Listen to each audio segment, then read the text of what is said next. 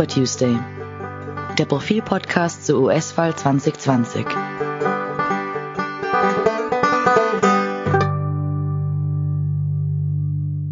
America first.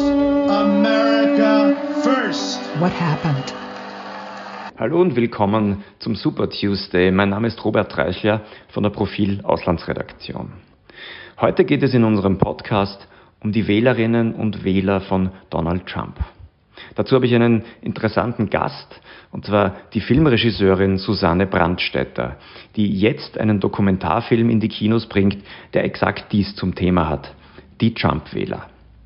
Seit 2016 fragen sich Politologen, Journalisten und viele andere, wer sind die Leute, die Trump wählen und warum wählen sie ihn? Susanne Brandstätter leistet mit ihrem Film einen wichtigen Beitrag, um diese Fragen zu beantworten. Dazu in ein paar Minuten. Zunächst noch ein paar Erkenntnisse, die wir aus der Wahl 2016 gewonnen haben. Erkenntnisse, die helfen sollen, sich dem Thema anzunähern. Insgesamt hat Donald Trump damals fast 63 Millionen Stimmen bekommen. Das macht klar, dass es unmöglich ist, mit einfachen Erklärungen Trumps Elektorat zu entschlüsseln. Zu vielschichtig ist diese riesige Menge an Wählern. Aber einiges weiß man, einige Tendenzen kann man festmachen. Zunächst, Donald Trump stützt sich auf weiße Wähler.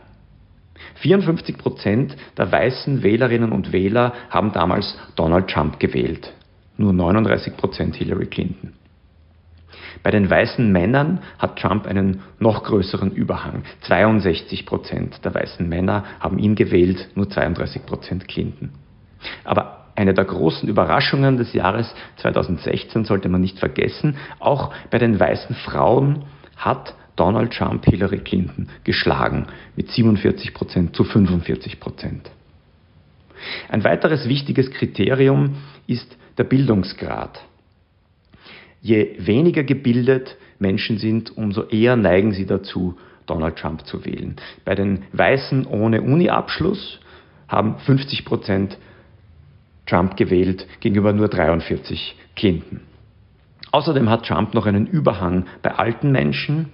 Je älter die Altersgruppe, umso deutlicher ist der Überhang zugunsten von Trump. Und seine Wählerschaft lebt in ländlichen, suburbanen Gebieten und in viel geringerem Ausmaß in Großstädten. An diesen Merkmalen von Trumps Wählerschaft hat sich in den vergangenen Jahren natürlich wenig geändert. Die Frage wird sein, wie viele seiner Wähler nach vier Jahren von ihm genug haben. Und damit kommen wir zu dem neuen Film, einem Dokumentarfilm über Trump-Wähler mit dem Titel This Land is My Land. Hören wir uns zunächst einen kurzen Ausschnitt vom Beginn dieses Films an. Dazu eine Anmerkung, das ist ist jetzt Englisch. Im Kino hat er natürlich deutsche Untertitel, aber es ist nicht allzu schwer zu verstehen. I'm American, but I've been living in Europe all my adult life. The day Donald Trump was elected US president, I was shocked. America first. America first. What happened? Und ich begrüße jetzt äh, Susanne Brandstätter, die uns viel über Trump-Wähler erzählen kann. Hallo, Frau Brandstätter. Hallo, freue mich da zu sein. Schön, dass Sie da sind.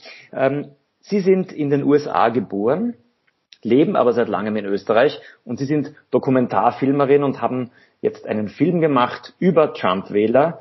Dieser Film heißt This Land is My Land, hat am Freitag dieser Woche Premiere und wird dann in österreichischen Kinos zu sehen sein. Äh, wie kam es zu diesem Film? Ähm, es ist an sich gleich nach der Wahl von Trump äh, habe ich angefangen darüber nachzudenken und habe auch äh, mit Freunden darüber gesprochen und insbesondere mit einer Freundin und Kollegin von mir und das hatten wir diskutiert und sie hat auch zu mir gesagt, ja, das, du bist prädestiniert dafür mit deiner Blick als äh, Außenseiterin und gleichzeitig, da du Amerikanerin äh, als in Amerika aufgewachsen bist. Und je mehr ich darüber nachgedacht habe, habe ich gedacht, ja, da will ich wirklich einen Film drüber machen und äh, versuchen, äh, das auf den Grund zu gehen.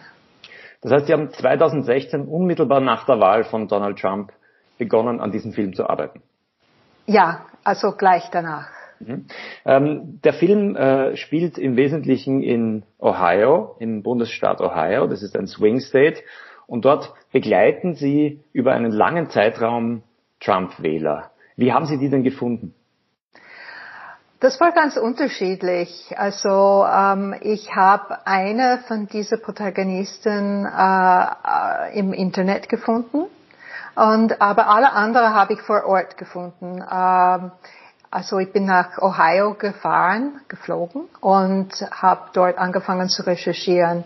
Ähm, zum Glück ist mir aber eingefallen, dass ich eine Studienkollegin gehabt habe, die aus Ohio war. Und ich hatte sie auch äh, um Hilfe gebeten. Äh, und das war so, dass sie ihre Matura-Klasse angeschrieben hat. Und äh, da hat dann eine von ihrer Klasse dann gesagt, die hat keine Zeit dafür, aber dafür ihre Schwester. Okay, okay. Und die Schwester kommt auch im Film vor. Ähm, die ist aber total gegen Trump. Okay, okay. Aber im Wesentlichen begleiten Sie Trump-Wähler und ähm, erzählen Sie doch mal, was, was sind das denn für Leute? Also für, für die, die jetzt den Film noch nicht gesehen haben, wer, wer sind denn diese Trump-Wähler, die man bei Ihnen kennenlernt in dem Film? Die sind sehr unterschiedliche Menschen. Also äh, oft meint man, dass die Trump-Wähler so leicht zu definieren sind, aber meine Recherche und meine Auseinandersetzung mit äh, oder Begegnungen, vielleicht besser gesagt, mit diesen Menschen hat gezeigt, dass das äh, Menschen sind, die aus sehr unterschiedlichen äh, Sozialschichten kommen, mit unterschiedlicher Bildung, äh, mit ja, sehr verschieden.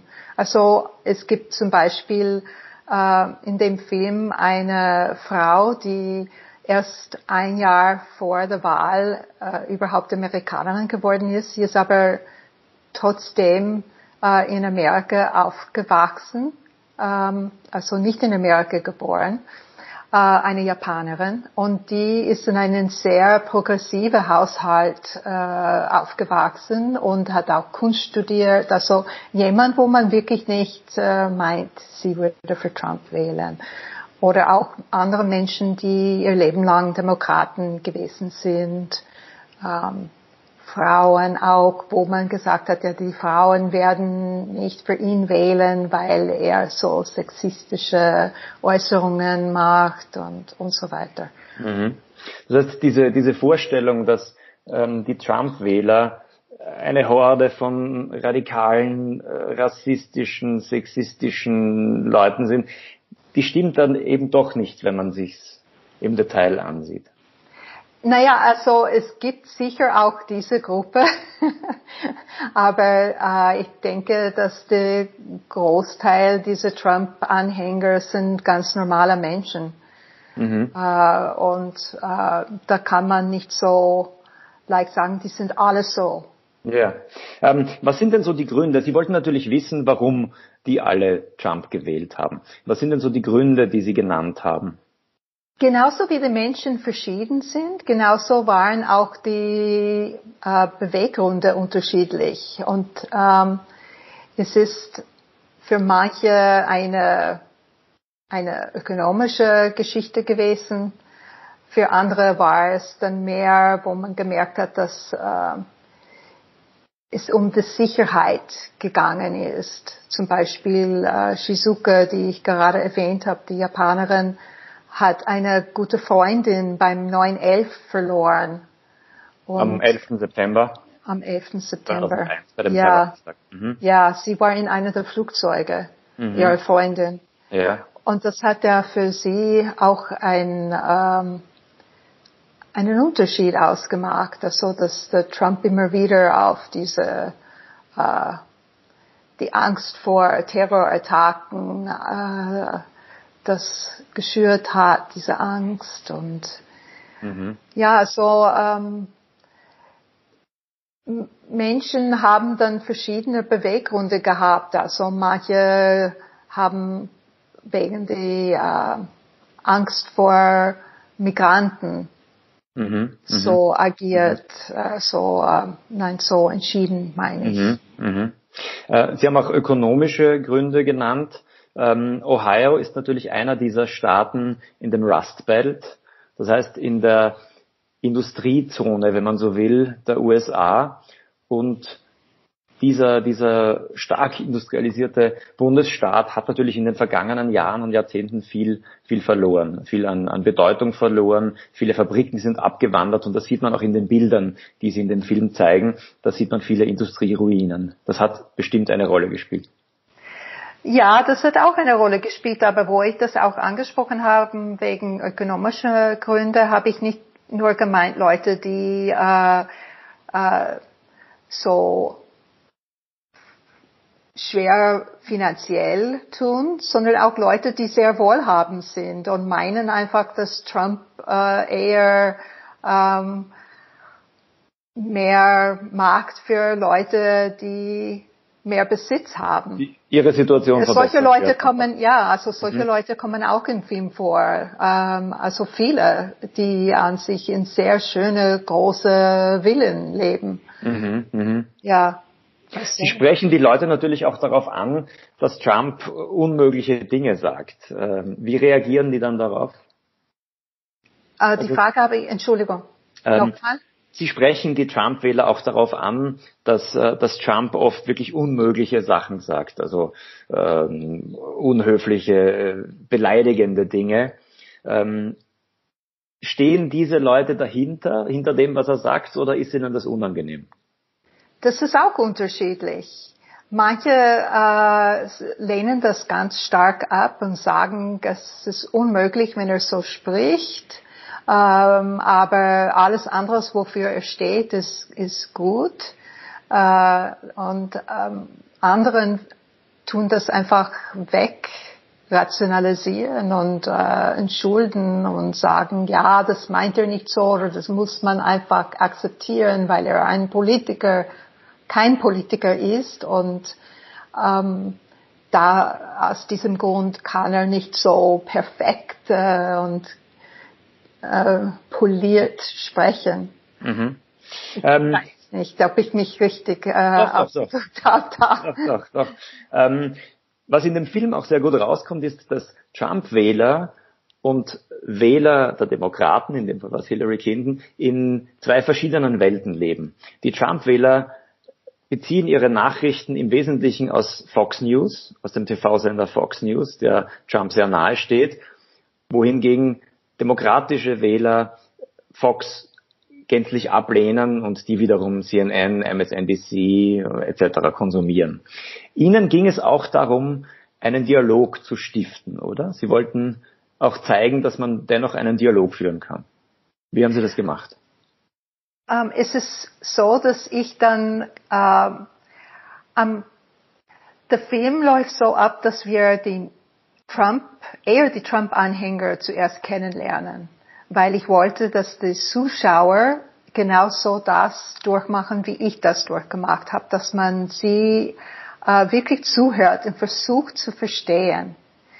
Und erst allmählich äh, bringe ich in den Film diese Menschen mit anderen Menschen, die sie mit denen sie befreundet sind oder Familienmitglieder, äh, die ganz gegen Trump sind, äh, zusammen.